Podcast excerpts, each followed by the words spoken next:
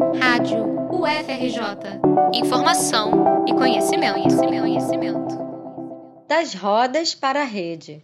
Lives e solidariedade entre sambistas são as boas notícias da quarentena. A necessidade de isolamento social para combater o novo coronavírus afetou diversos setores da economia e abalou especialmente a área cultural, que perdeu, do dia para a noite, todas as possibilidades de realização de eventos, shows, concertos, espetáculos de teatro, exposições, tudo parou, sem data certa para voltar. No Rio de Janeiro, as clássicas rodas de samba foram totalmente suspensas, gerando impacto imediato no sustento de centenas de artistas, sobretudo daqueles que vivem exclusivamente de apresentações ao vivo, as chamadas gigs. Uma gig nada mais é do que o frila do músico, ou seja, tocar em troca de um cachê ou do famoso chapéu para sua sobrevivência. Além da questão financeira, os músicos que vivem de se apresentar pelas rodas da cidade também foram acometidos por uma especial tristeza, a de não poderem se reunir para tocar. Como solução para o problema, os sambistas têm usado e abusado de lives na rede social e Instagram. O tradicional Samba do Trabalhador, que há 10 anos lota o Clube Renascença no Andaraí, com público de aproximadamente 1.500 pagantes, vem acontecendo via live, sempre às segundas-feiras, Dia oficial da roda no calendário carioca, os internautas podem curtir apresentações de meia hora de duração dos integrantes do grupo separadamente. Isso porque a variação de velocidade nas conexões afeta a transmissão de lives em pares ou em grupo, provocando um delay que prejudica a qualidade musical desejada pelos sambistas. Apesar das dificuldades tecnológicas, essa forma de roda de samba online tem reunido milhares de fãs. Outra sambista que aderiu com entusiasmo às lives foi a cantora Tereza Cristina, que realizou sábado, 4 de abril, uma homenagem ao compositor portelense Candeia. Cantando a capela, Tereza seguiu madrugada dentro, reiniciando duas vezes a transmissão, para delírio de um público de mais de 600 espectadores. Figura conhecida nas rodas da cidade, o cantor e compositor Chico Alves tem se acompanhado do violão nas lives que realiza e fala sobre a necessidade de se apresentar assim atualmente. É, as lives são um mecanismo que a gente conseguiu para estar conectado ao público, interagindo com esse público e também levando um pouco de entretenimento nesse momento de solidão que todo mundo está vivenciando, inclusive nós da classe artística também.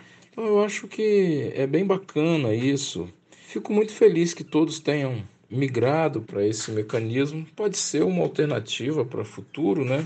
E eu toco violão, mas nunca utilizei o violão como ofício. Então, está sendo um exercício bacana para mim de pegar no violão e tocar, executar minhas músicas, forçar a barra para aprender outras que eu não tocava. Além de realizar lives, Chico Alves também está liderando uma vaquinha virtual para ajudar os sambistas que perderam suas gigs. A ideia da vaquinha virtual foi por saber da realidade de alguns amigos da música que não têm outro ofício e não tem uma rede de proteção que possa acolhê-los nesses momentos, né, principalmente nesse, onde não pode exercer sua profissão, não tem garantias governamentais, não tem carteira assinada, as casas não garantem os seus cachês nesse período. Então eu me mobilizei junto com mais dois amigos e nós pensamos nessa vaquinha que está indo, tem, já tem 50% de meta atingida e acreditamos que a gente não vai resolver o problema de todo mundo, mas se fizer um pouquinho para cada um,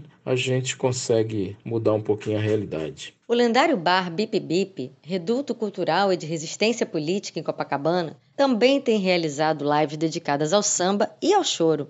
A dinâmica é a seguinte: Lideradas pelo violonista Tiago Prata, conhecido nas rodas da cidade como Pratinha, as transmissões funcionam como uma espécie de talk show musical, onde Pratinha convida os músicos que tocam frequentemente no bar para darem pequenas canjas online. Quinta-feira, as noites são de samba e as segundas são do choro, tal qual o calendário semanal do bar. As lives começam por volta das nove da noite e seguem sem hora para acabar.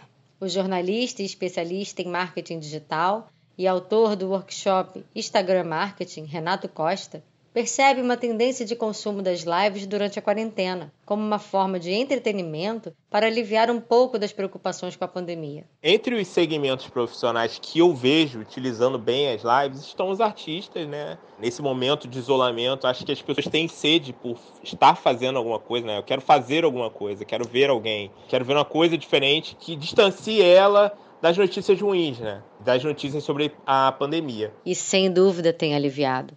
As lives hoje são um verdadeiro alento para os dias de quarentena. Poder ver, ouvir e interagir em tempo real com seu artista favorito e até mesmo encontrar virtualmente pessoas conhecidas das rodas nesses eventos online é uma excelente válvula de escape para a tensão que estamos vivendo com a pandemia.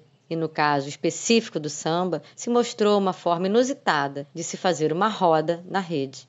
Para encerrar essa matéria com um sopro de esperança, lembremos a canção Alegria Continua, de Mauro Duarte e Noca da Portela, nas vozes do saudoso Elton Medeiros, com Zé Renato e Mariana de Moraes. Reportagem de Helena Bens para a Rádio UFRJ.